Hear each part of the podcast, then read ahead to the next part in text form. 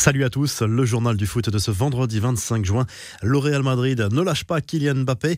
Lors d'un entretien accordé à Honda Cero, Florentino Pérez a tenu à rassurer les supporters merengues sur la capacité du club à attirer les meilleurs joueurs du monde. Mbappé, Haaland, Pérez rêvent d'attirer les deux attaquants cet été ou l'été prochain au plus tard. Tout le monde sait ce que je suis capable de faire. Les gens ont confiance en moi. Si Mbappé fait partie des meilleurs joueurs, évidemment qu'il en fait partie, mais ces joueurs ne sont pas au Real et c'est un manque de respect de parler d'eux, a souligné Florentino Pérez. Marca confirme que le Real vise les deux stars montantes du football mondial et explique que le Français est toujours en tête de liste. Tout devrait s'accélérer après l'Euro pour l'avenir de Mbappé, que les dirigeants parisiens tentent de prolonger depuis des mois.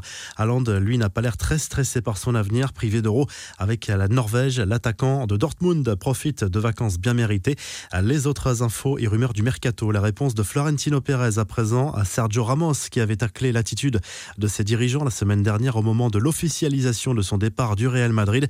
Le président du Real a confirmé avoir glissé cette fameuse date d'expiration dans l'offre de prolongation adressée à l'international espagnol. Nous lui avons proposé un contrat et nous lui avons dit qu'il y avait un délai et il ne l'a pas admis. C'est sa maison et il pourra revenir. La vie continue, a souligné le patron du Real qui a également reconnu qu'un départ de Varane n'était pas à exclure non plus. Francesco Totti règle ses comptes avec la Roma, club avec lequel il a effectué toute sa carrière. Pour lui, pas question de revenir au club dans un rôle de dirigeant. Je n'ai parlé à personne à la Roma et il n'y aura pas de rôle pour moi si je m'attends à un appel du club. Mon téléphone est éteint, a lâché Totti devant les médias. Notre petit débrief Copa América. L'Uruguay et le Paraguay ont validé leurs billets pour les quarts de finale de la compétition. La nuit dernière, après leur victoire respective face à la Bolivie et au Chili, sur le même score 2 à 0, Edinson Cavani a marqué pour la Céleste. C'est le 52e but de l'ancien Parisien en sélection. Dans ce groupe, l'Argentine est en tête avec 7 points devant le Paraguay, 6 points, le Chili 5 et l'Uruguay 4. La Bolivie est éliminée avec un 0 pointé. Les infos en bref, on vous en parlait il y a quelques semaines, c'est désormais officiel. L'UEFA a décidé de supprimer de ses compétitions la fameuse règle de l'avantage du but à l'extérieur. Cela faisait 56 ans que cette règle était appliquée. Le PSG a été l'équipe la plus malmenée à cause de cette spécificité au cours des dix dernières saisons en Champions League. Amazon a choisi ses affiches pour la saison de Ligue 1 2021-2022. Sans surprise, le géant américain mise surtout sur le Paris Saint-Germain. Pour rappel, la Ligue a décidé d'attribuer à Amazon la diffusion de 8 des 10 matchs à chaque journée de championnat pour 250 millions d'euros par saison sur la période 2021-2024, plus les 10 meilleurs choix de la saison. OM PSG le 24 octobre par exemple, PSG OM le 17 avril. Les deux matchs du club parisien contre Lyon sont également retenus comme Lille PSG, PSG Monaco. Les deux matchs entre Lyon et Marseille ou encore les derbies Saint-Etienne-Lyon et OM Nice.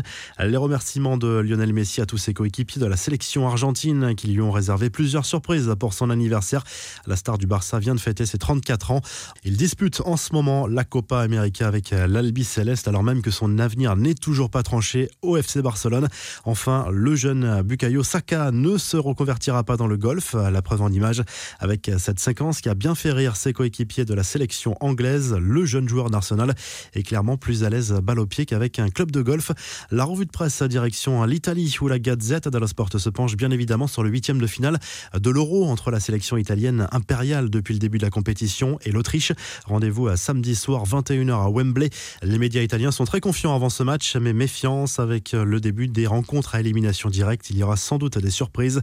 De son côté, tout au sport se penche sur le mercato de la Juve et en particulier sur l'avenir de Cristiano Ronaldo qui brille à l'Euro mais difficile de savoir s'il sera toujours turinois la saison prochaine. Son nom a notamment été associé au PSG ces dernières semaines. Cette incertitude bloque d'ailleurs le mercato de la vieille dame, souligne le quotidien sportif. En Angleterre, le Daily Star Sport se penche sur le duel entre l'Allemagne et l'Angleterre programmé mardi soir en huitième de finale de l'Euro. Le journal revient notamment sur les précédentes confrontations entre les deux pays qui ont souvent tourné en faveur de la Mannschaft dans les grandes compétitions avec souvent une histoire de penalty. En Espagne, le journal AS se penche sur le match de la Roja contre la Croatie et se projette surtout sur les futurs adversaires potentiels des Espagnols à l'Euro. Pour aller au bout, les joueurs de Luis Enrique devront peut-être croiser la route de la France, de la Belgique, de l'Italie, du Portugal ou encore de l'Angleterre en cas de finale. Enfin, le journal Sport se réjouit à l'avance du retour du public dans les stades la saison prochaine en Liga. Chaque région pourra réguler les jauges en fonction de l'évolution de l'épidémie de Covid, mais c'est un retour à la normale qui se dessine pour les supporters en Espagne.